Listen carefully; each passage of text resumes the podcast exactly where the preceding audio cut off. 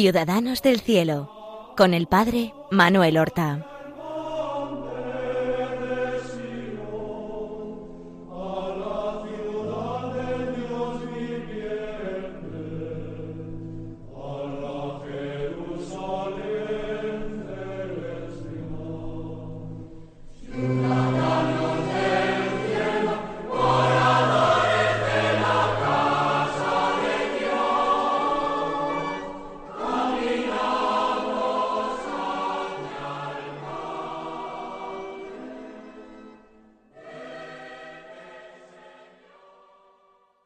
Buenos días. Vamos a dar comienzo en estos momentos a una nueva emisión del programa Ciudadanos del Cielo, a través del cual nosotros queremos dar a conocer hoy una figura joven y luminosa, un modelo de santidad no alejado en el tiempo excesivamente de nosotros, porque es un santo que vivió y que murió en el siglo XIX un santo joven. Murió pocos días antes de cumplir los veinticuatro años. Es decir, más joven de lo que lo era Santa Teresa del Niño Jesús cuando murió. No llegaron a coincidir en este mundo porque Teresa nació once años después de la muerte de este santo, que no es otro sino San Gabriel de la Dolorosa, el joven pasionista. ¿Qué sabemos de este muchacho, de este joven santo?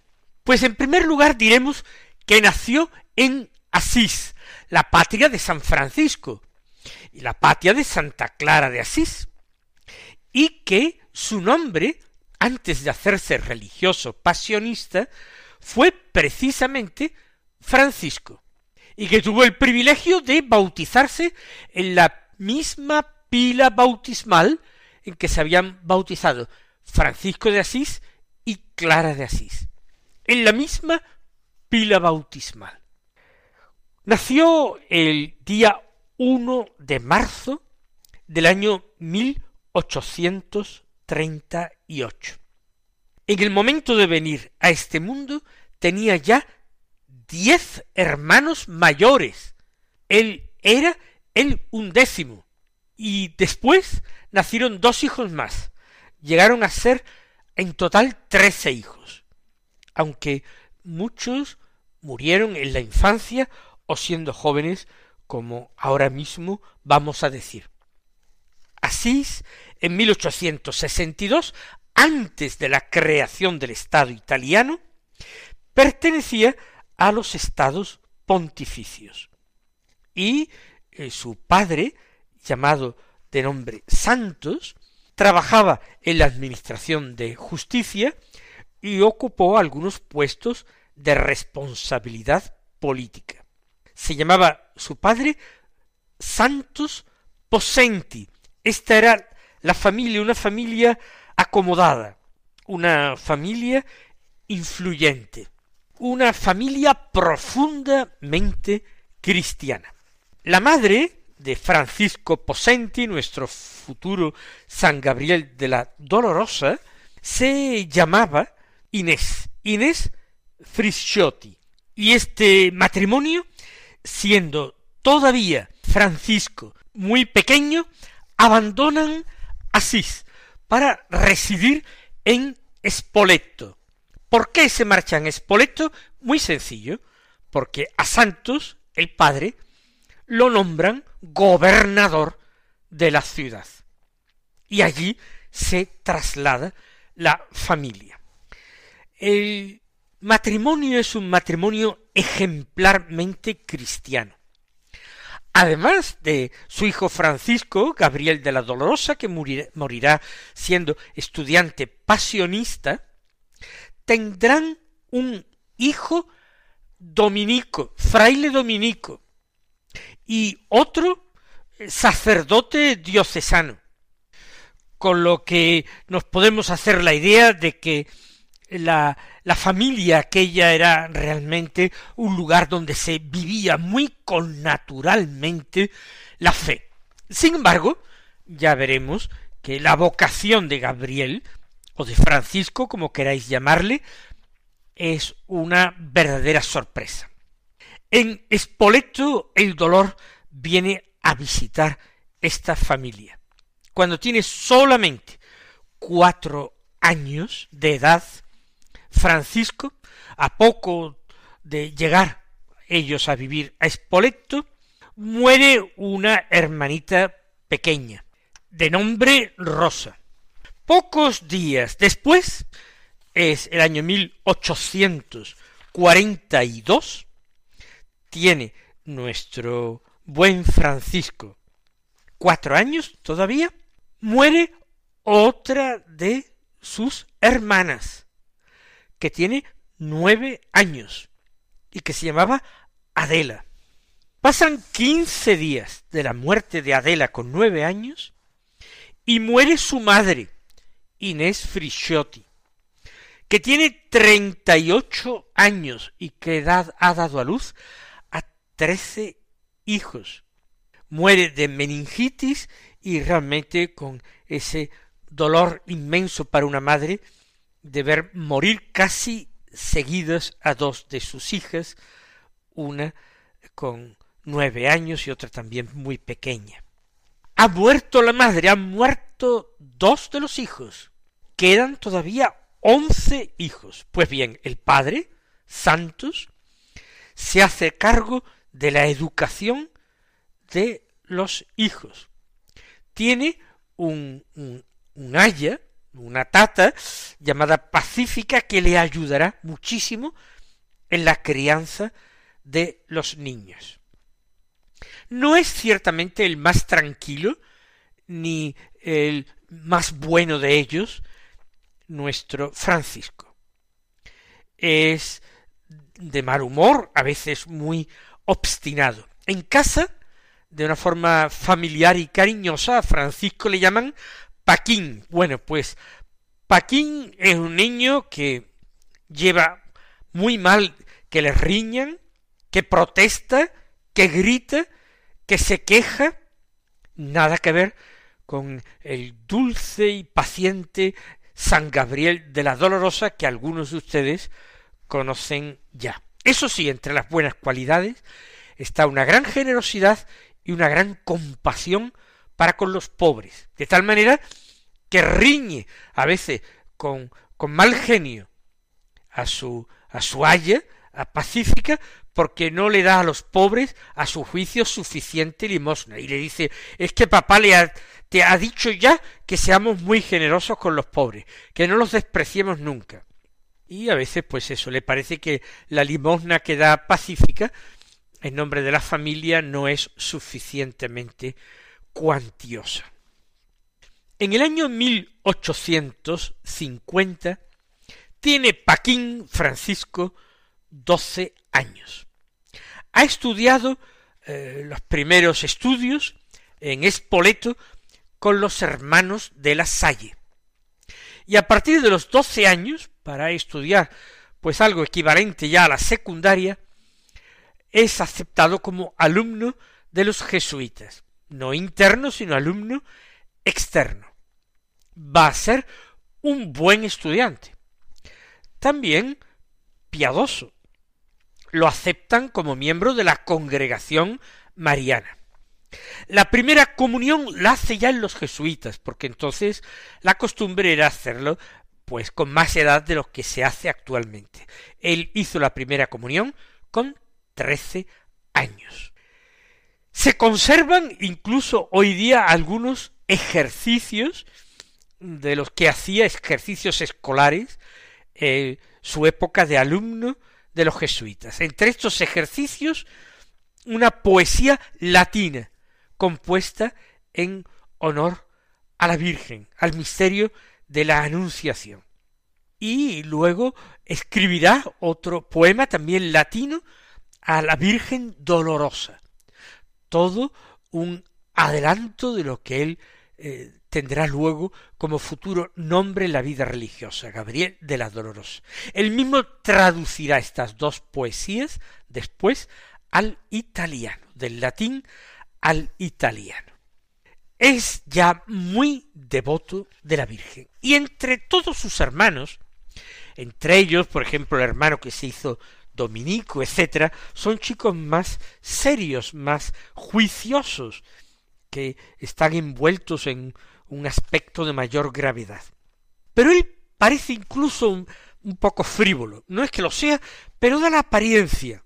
Se entretiene con muchas cosas, eh, en, los jesuitas, pues participa en obras de teatro, le gusta actuar, es chistoso y cuenta en familia y entre amigos muchos chistes y también pues entrado en la adolescencia pues empieza también a bailar que en aquel momento pues no era realmente algo que hacían los jovencitos piadosos precisamente. Esto no lo hubiera hecho nunca San Luis Gonzaga, por supuesto. Pues él sí. Y fíjense que terminarán llamándolo no solamente en su casa, sino fuera de su casa. Y en el colegio de los jesuitas le van a terminar llamando el bailarín y no de una forma encomiable, sino sospechando cómo puede ser que un miembro de la congregación mariana baile. Además es un poco puntilloso en vestir, le gusta vestir con elegancia, muy atildado, mirarse al espejo. Es un chico guapo, atractivo, va, pues como digo, a muchas eh, reuniones, encuentros de jóvenes con bailes, por supuesto en aquella época en casas particulares. Y entre los bailes representar comedias y chicas de la ciudad de buenas familias con las que se encuentra en los bailes y algunas vecinas de familias acomodadas que están en buenas relaciones con el gobernador su padre pues empiezan a, a fijarse en él y él se deja querer. Nada, nada, absolutamente nada hacía presagiar en este chico, que era por una parte bueno, pero que por temperamento, por carácter, por estas vanidades, esta cierta frivolidad, nada hacía presagiar que iba a terminar como religioso. Y sin embargo, él vive en su adolescencia algunas etapas profundamente religiosas y empieza a pensar en hacerse religioso. Lo que ocurre es que esto se enfría de vez en cuando. Llega un momento en que enferma de gravedad, con dieciséis años.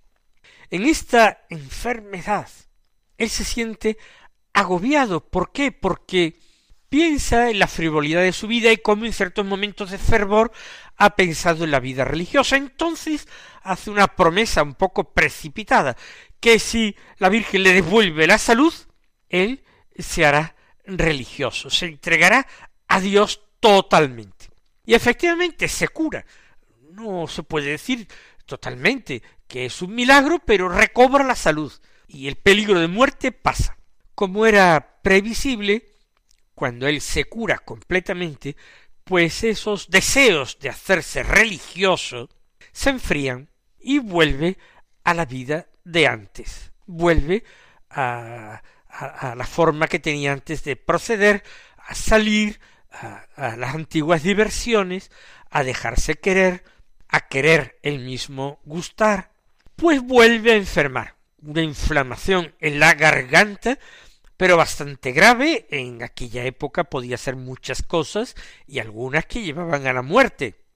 De tal manera que empieza a sentir dificultades para respirar por la inflamación de la garganta y se asusta completamente y piensa que es un castigo por no haber sabido cumplir pues con aquello que se había propuesto de hacerse religioso. De nuevo acude a Dios y a los santos. Y como es alumno jesuita, consigue una estampita de un santo mártir jesuita polaco, San Andrés Bobola, y la pone en la garganta y termina curando de nuevo.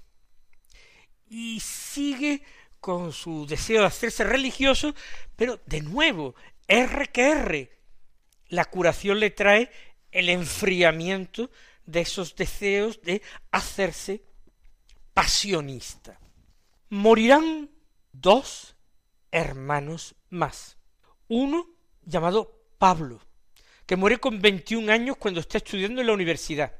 Y otro, Lorenzo, uno de los mayores que tiene 27 años y que es eh, militar, que es oficial en el ejército.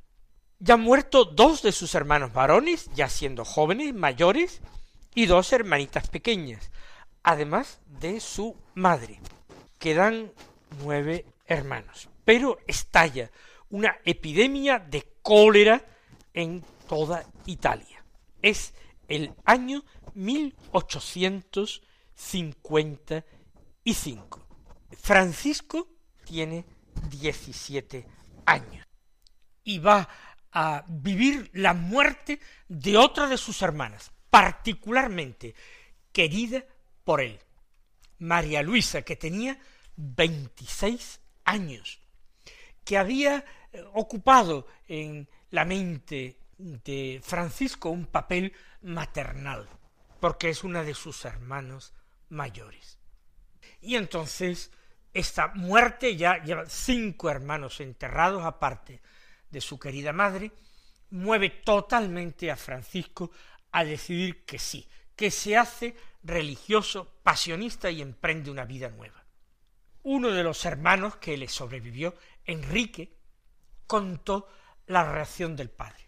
El padre, lleno de dolor, por otra parte, por la muerte de sus hijos, se toma a broma, con muy poca seriedad, la decisión de Francisco. Comentó, bueno está el horno para bollos. ¿Te desvives por correr tras diversiones? ¿Y ahora fantaseas con hacerte monje? Déjate de veleidades, que no es para ti esa breva. Y Francisco insiste de toda manera. A su padre se le ocurre una idea para distraerle. Es un hombre muy religioso, pero que no se cree que la decisión de su hijo Francisco sea seria. Cree conocerle. Le dice que espere un año. Francisco acepta. Y deja que Francisco siga con sus teatros, con sus bailes, con sus diversiones. Quizás hubiera vuelto a abandonar su proyecto. Pero hay algo que va a cambiar la cosa. Antes, el padre incluso tiene la idea de desposar a su hijo con la hija de unos vecinos, gente muy acomodada y que viven cerca de él. No se trataba de que se casara con diecisiete años, sino lo que era frecuente en la época, prometerlo en matrimonio, un acuerdo que tomaban los padres eh, respecto de sus hijos adolescentes, eh, firmar un contrato de esponsales, que es una especie de pacto de matrimonio entre sus hijos. Eh, la chica estaba muy de acuerdo, conocía, Francisco tenía ese inconveniente que en ese momento estaba decidido a hacerse pasionista, al final no se llega a firmar esos esponsales. Esta muchacha lo sobrevivió en muchísimos años, llegó a ser anciana y ya en, su ancianidad recordaba este hecho. Pero ya digo, hubiera pasado quizás como las veces anteriores, este deseo de hacerse religioso, pero el 22 de agosto del año 1859, ojo a la fecha, ahora voy a decir por qué va a ocurrir algo muy especial. ¿Qué es eso tan especial? Se está celebrando la octava de la Asunción de la Virgen. Ha pasado una semana desde la Asunción, que es el día quince, y ese día, el último día de la octava, se celebra una procesión en Espoleto con la imagen llamada la Santa Iconi, que es una imagen, un icono de la Virgen atribuida, como tantos otros, a San Lucas, el evangelista. Está contemplando esta procesión nuestro buen Francisco, la imagen es muy antigua, hermosa, Fue un regalo del emperador alemán Federico Barbarroja a la ciudad de Spoleto, que era una ciudad que le era fiel. Tiene dieciocho años. Levanta la mirada, mira el cuadro de la Virgen y de repente se da cuenta de que la imagen del icono cruza su mirada con él. Y siente una voz interior que viene a decirle, ¿y tú qué haces en el mundo? Tú no has nacido para el mundo, sino para Dios. Pasa la imagen, Francisco se marcha de la procesión y se lo dice a un padre jesuita, muy conmovido y llorando, y recibe fuerza para hacerse pasionista. De hecho, el padre tiene que acortar ese plazo de un año que le había dado, solamente pide la opinión de dos sacerdotes. Uno de ellos es Luis Dominico. Luis Dominico es hermano de Francisco, es hijo de santos. Y consulta a otro sacerdote también, y ambos terminan diciéndole que debe dar la oportunidad a nuestro Paquín para hacerse religioso. Y así, en septiembre de 1856, los alumnos del colegio en donde todavía él es alumno, el colegio de los jesuitas, reciben la noticia de que su compañero no eh, empieza el curso, sino que se ha ido al noviciado de los pasionistas. Un profesor le dice, ¿habéis oído lo del bailarín? le dice a los alumnos, ¿habéis oído lo del bailarín? Y todos se asombran mucho porque no da esa imagen, no da ese tipo de, novicio. Y además de una orden particularmente dura, al menos en la época, como eran los pasionistas. Él hace una parada en el santuario de Loreto para encomendarse a la Virgen y luego continúa hasta el noviciado. Tiene solamente dieciocho años. Muchos piensan que no va a perseverar, que va a ser un capricho juvenil, impresión por la muerte de sus hermanos. Él está convencido de que es su vocación. Allí llega. Al día 10 hace un retiro y el 21 comienza oficialmente el noviciado, tomando el, el hábito, la sotana pasionista y adoptando el nombre que va a tener en la vida religiosa. Ya no va a ser Francisco ni Paquín, va a ser el hermano Gabriel de la Dolorosa. Mis queridos hermanos, el próximo día, la próxima semana, continuaremos hablando de nuestro joven santo Gabriel de la Dolorosa. Hasta entonces, recibid la bendición del Señor.